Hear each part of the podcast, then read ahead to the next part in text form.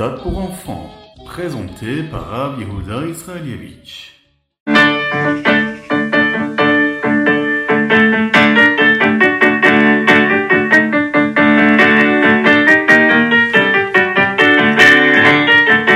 Bonjour à tous, infiniment heureux de vous retrouver pour partager avec vous le Ritat du jour. J'espère que vous allez bien. Aujourd'hui, nous allons faire le Ritat d'aujourd'hui, vendredi, Erev Shabbat Kodesh de la Parashat Kitetse, mais aussi celui de demain, le Tet Elul. Et aujourd'hui, nous sommes le Chet, le huitième jour du mois d'Elul. Shnatakel, hein, et Tafshin Pegimel, l'année du rassemblement, 5783.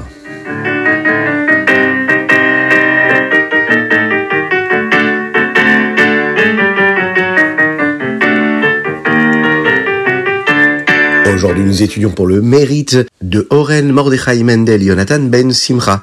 Il célèbre son anniversaire le jour du 9 Elul, Shabbat Kodesh. Et une spéciale dédicace avec les Ilou Nishmat, le 9 Elul également, pour le Yortzeit de Chava Bat Simak. Kadosh fasse que les mots de Torah que nous allons étudier ensemble et partager puissent être une source d'élévation pour son âme, de monde en monde auprès d'Akadosh Baruchou et de mérite pour toute sa famille. Nous allons commencer tout de suite par notre Chumash. Mais avant cela, n'oubliez pas de mettre quelques petites pièces dans la tzedaka pour aujourd'hui et Shabbat Kodesh. Moshe Rabbeinu. Passe en revue les mitzvot que les bénis Israël doivent accomplir afin que les 613 mitzvot soient bien clairs pour les bénis Israël qui entrent en Eretz Israël, mais aussi euh, pour toutes les générations à venir, c'est-à-dire même la nôtre. Hein eh oui, les personnes qui sont exemptes de participer à la guerre. Dans la paracha de la semaine dernière, nous avons appris euh, l'annonce du Meshuach Milchama, le Kohen qui dit à certaines personnes de ne pas combattre pendant la guerre, comme quelqu'un qui s'est fiancé par exemple, ou bien qui a acheté une maison, ou qui n'y a pas encore emménagé cette maison-là. Mais même si ces personnes-là ne combattent pas, elles doivent quand même aider l'armée de différentes manières. Il y a d'autres personnes qui ne devraient pas du tout aider à la guerre. Par exemple, quelqu'un qui est dans sa première année de mariage. Il doit passer du temps avec sa nouvelle femme et la rendre heureuse. Quelqu'un qui a acheté une nouvelle maison, il est toujours dans sa première année de vie là-bas, ou bien qui a planté un nouveau vignoble, et c'est la première année où il peut manger les fruits, il ne devrait pas non plus participer à la guerre. Par exemple, ne pas prendre les ustensiles nécessaires pour préparer la nourriture comme garantie. Parfois, une personne emprunte de l'argent mais ne peut pas le rembourser. Eh bien, le Beddin euh, peut prendre certaines de ces choses qui lui appartiennent comme une garantie pour s'assurer que la personne remboursera le prêt. Mais le Beddin ne peut pas prendre les ustensiles qui sont utilisés pour préparer la nourriture. Un autre cas dont nous allons parler dans notre paracha, l'enlèvement. Si quelqu'un enlève une autre personne et l'utilise comme un esclave, eh bien, après avoir été averti de ne pas le faire, il est passible d'une peine de mort par le Beddin. Une autre halakha dont nous abordons ici euh, les détails, c'est les respects des lois de la tsara'at. Nous avons appris les détails de cette mitzvah dans le Chumash Vaikra. Moshe Rabbeinu dit au Béné Israël d'être très prudent avec la tsara'at et de ne pas essayer d'enlever les signes de la tsara'at. Ils doivent tout de suite les montrer au Kohen et s'ils ne veulent pas avoir de tsarat, ils ne devraient pas parler la shonara, ne pas faire de la shonara. Ils peuvent se rappeler cela à partir de l'histoire de Myriam. Vous vous en souvenez, Myriam? Quand elle a dit du la shonara, c'est à ce moment qu'elle a contracté la tsaraat. Une autre mitzvah dont nous allons parler, c'est euh, le fait de prendre une garantie. Si quelqu'un vous emprunte quelque chose, eh bien vous pourriez vouloir qu'il vous donne quelque chose comme garantie. Eh bien pour montrer qu'il va vraiment rendre ce qu'il a emprunté, et vous ne pouvez pas entrer dans sa maison pour prendre une garantie. C'est lui qui doit vous l'apporter. S'il est pauvre et que vous prenez par exemple ses habits qui lui permettent d'aller dormir hein, comme garantie, eh bien vous devez vous assurer qu'il les récupère la nuit lorsqu'il doit aller dormir. Il vous remerciera. Et même si il ne le fait pas, eh bien Hachem va considérer ça comme un mérite que vous l'aidiez, vous, à rendre ce qu'il a emprunté et à vous assurer qu'il a ce dont il a besoin quand il en a besoin, Bezrat Hashem. C'est ce que nous avons vu dans le Chumash d'aujourd'hui. Maintenant, nous allons voir dans le Chumash de demain, ce qui conclut la parachat Kitetse, les différentes mitzvot dont nous allons parler. Comme par exemple, si quelqu'un travaille pour vous, eh bien, il faut le payer immédiatement. Surtout s'il est pauvre, car il pourrait avoir besoin de l'argent que vous êtes censé lui donner. Il a travaillé dur, et il a peut-être mis sa vie en danger pour cet argent. Et si vous ne le payez pas immédiatement, c'est une avéra. Une autre halakha, les proches parents ne peuvent pas être témoins des édimes les uns pour les autres au tribunal. Autre chose, le Beddin doit être particulièrement prudent dans la manière dont il traite un orphelin ou un converti, un guerre, en veillant à ce qu'il soit traité équitablement, toujours. Une almana. Une almana, c'est une femme dont le mari, que Dieu nous en préserve, est décédé. A également besoin d'une sensibilité particulière. Si elle a emprunté de l'argent, même si elle n'a pas remboursé, eh bien on ne peut pas prendre de garantie un mashkon chez elle. Dieu nous a fait sortir d'Égypte. Il nous a donné des mitzvot à observer. Eh bien nous devons les respecter, même si elles sont difficiles, comme celle-ci, hein, où quelqu'un pourrait perdre de l'argent. Mais une almana, une femme dont le mari est niftar, il faut avoir un comportement avec elle qui est beaucoup plus sensible. Lorsque vous coupez votre blé, la Torah nous dit, quand vous le coupez dans le champ ou bien que vous allez cueillir des olives ou des raisins, eh bien si vous oubliez quelque chose par mégarde, la Torah nous dit, vous devez le laisser pour les pauvres et ne pas le prendre pour vous-même. Autre chose, le Bedin doit s'assurer de mener un din Torah, c'est-à-dire de rendre un verdict approprié pour déterminer qui a raison et qui a tort. Ensuite, nous apprenons la mitzvah du tribunal qui va infliger des malcoutes à une personne qui méritait cette punition au tribunal pour une faute qu'elle a commise. On nous dit aussi, par exemple, qu'il ne nous est pas permis de couvrir la bouche d'un animal lorsqu'il travaille dans le champ. Vous savez, les gens avaient l'habitude de couvrir la bouche d'un animal, ce qu'on appelle un muselage, pour l'empêcher de manger la nourriture dans le champ. Eh bien, il ne faut pas faire souffrir un animal, et la Torah nous dit qu'il n'est pas permis de le faire. Ensuite, nous apprenons la mitzvah du hiboum et de la chalitza. Si quelqu'un décède sans enfant, sa femme doit se marier avec le frère de son mari, afin qu'il puisse donner le nom d'un enfant en son honneur. C'est ce que nous appelons le hiboum. Si ce n'est pas possible, ou bien s'il ne le souhaite pas, alors la chalitza est effectuée. Si quelqu'un fait quelque chose de très embarrassant à quelqu'un d'autre pendant une dispute, eh bien il doit le payer. Une personne ne doit pas seulement payer pour avoir blessé quelqu'un d'autre, mais aussi pour l'avoir embarrassé. Autre chose, lorsque l'on fait des affaires, eh bien on doit être honnête. Et alors, Dieu sera heureux et nous donnera une longue vie, Bezrat Hashem. Il faut se rappeler, ne jamais oublier, pour finir, ce qu'Amalek nous a fait lorsque nous avons quitté l'Égypte, nous devons effacer le nom d'Amalek et cette mitzvah-là sera accomplie lorsque le Mashiach arrivera.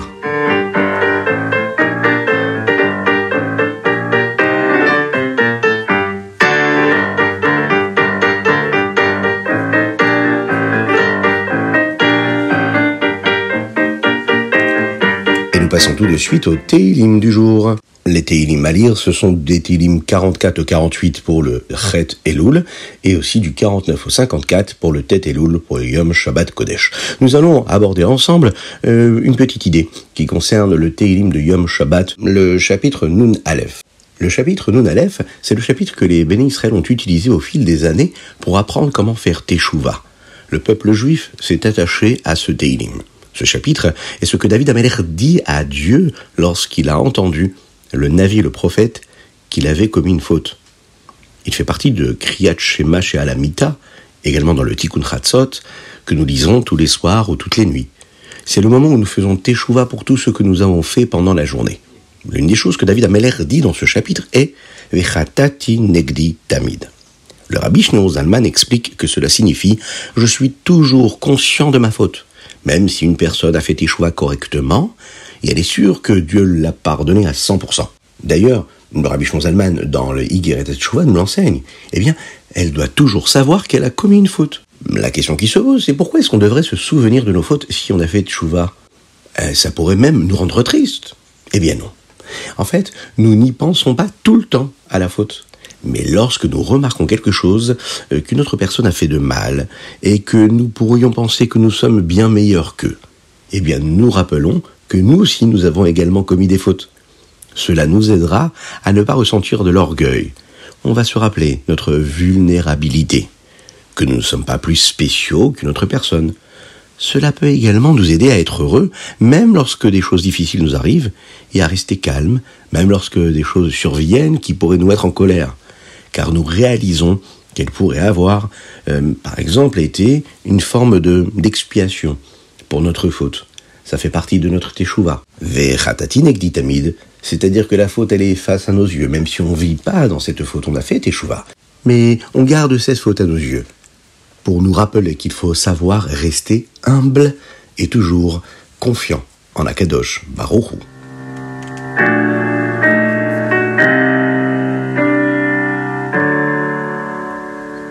Nous passons tout de suite au Tania du jour. Nous sommes dans la Igereta Kodesh Siman Yudbet. Nous commençons une nouvelle lettre euh, du Rabbi Shneur Zalman. Et cette lettre va nous parler de deux sortes de tzedaka.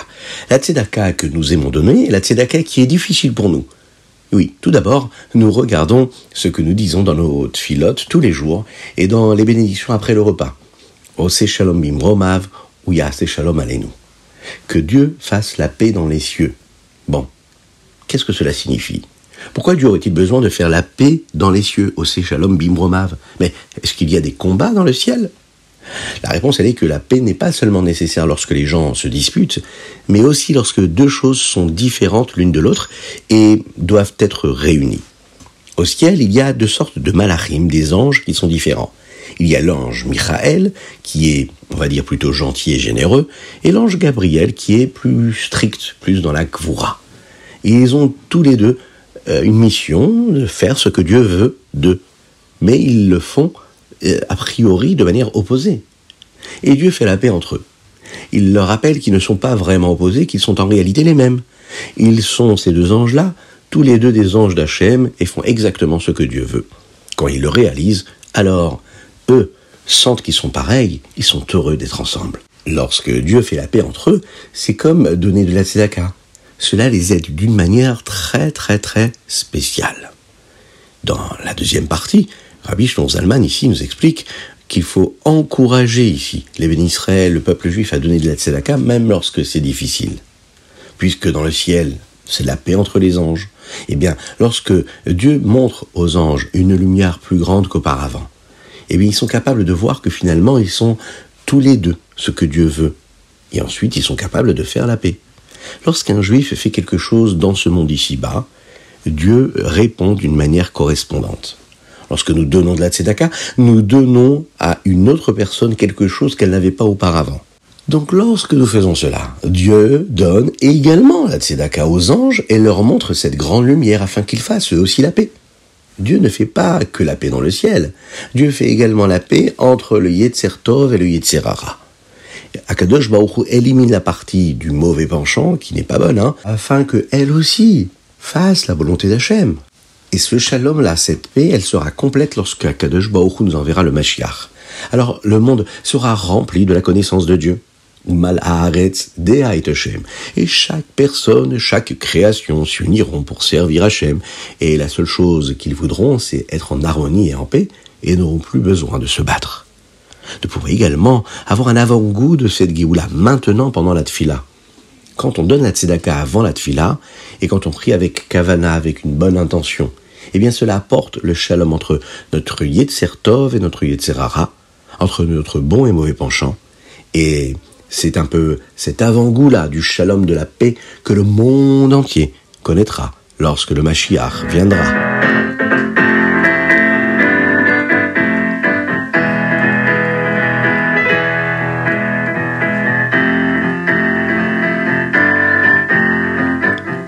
Nous passons au Rambam du jour ainsi que celui de Shabbat.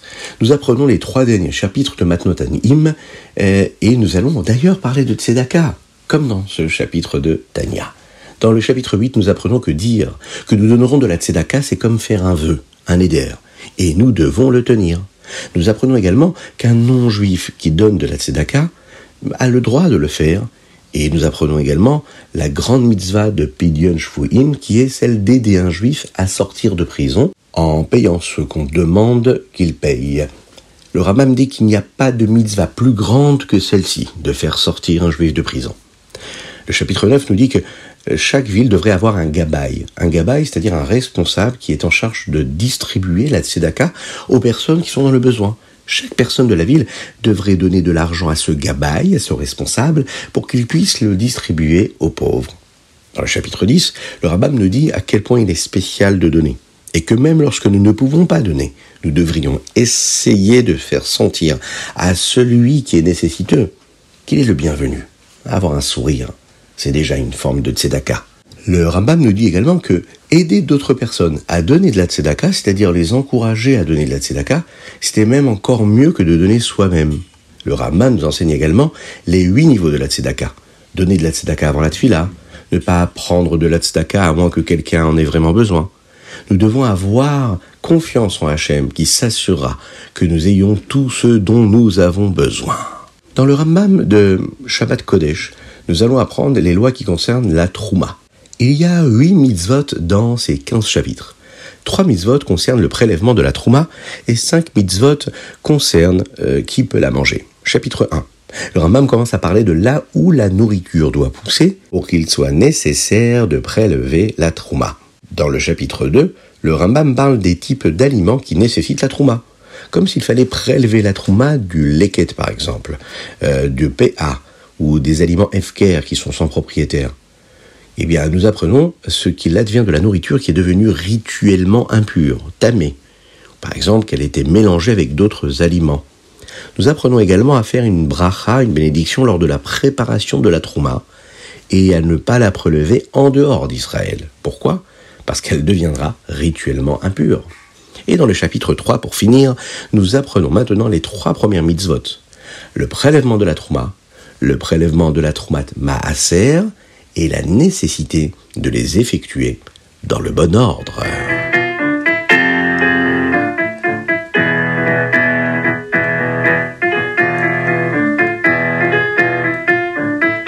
Et voilà, c'était le Ritatu du jour. Nous avons étudié aujourd'hui pour la Refoua Shenema de Avraham Nissim Ben Sultana.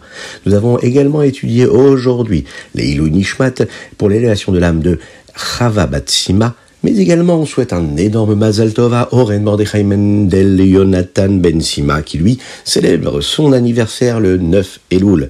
On lui souhaite un énorme Mazal Tov, qu'il soit béni par Akadosh Baruch dans tous les domaines, ainsi que toute sa famille. Je vous dis Shabbat Shalom, passez un bon Shabbat, joyeux, heureux, serein, tranquille. Euh, de joie vous bénisse et qu'il vous protège. N'oubliez pas d'envoyer vos dédicaces euh, sur le WhatsApp du 06 61 76 87 70, également sur ritat.fr. À très bientôt. Shabbat Shalom.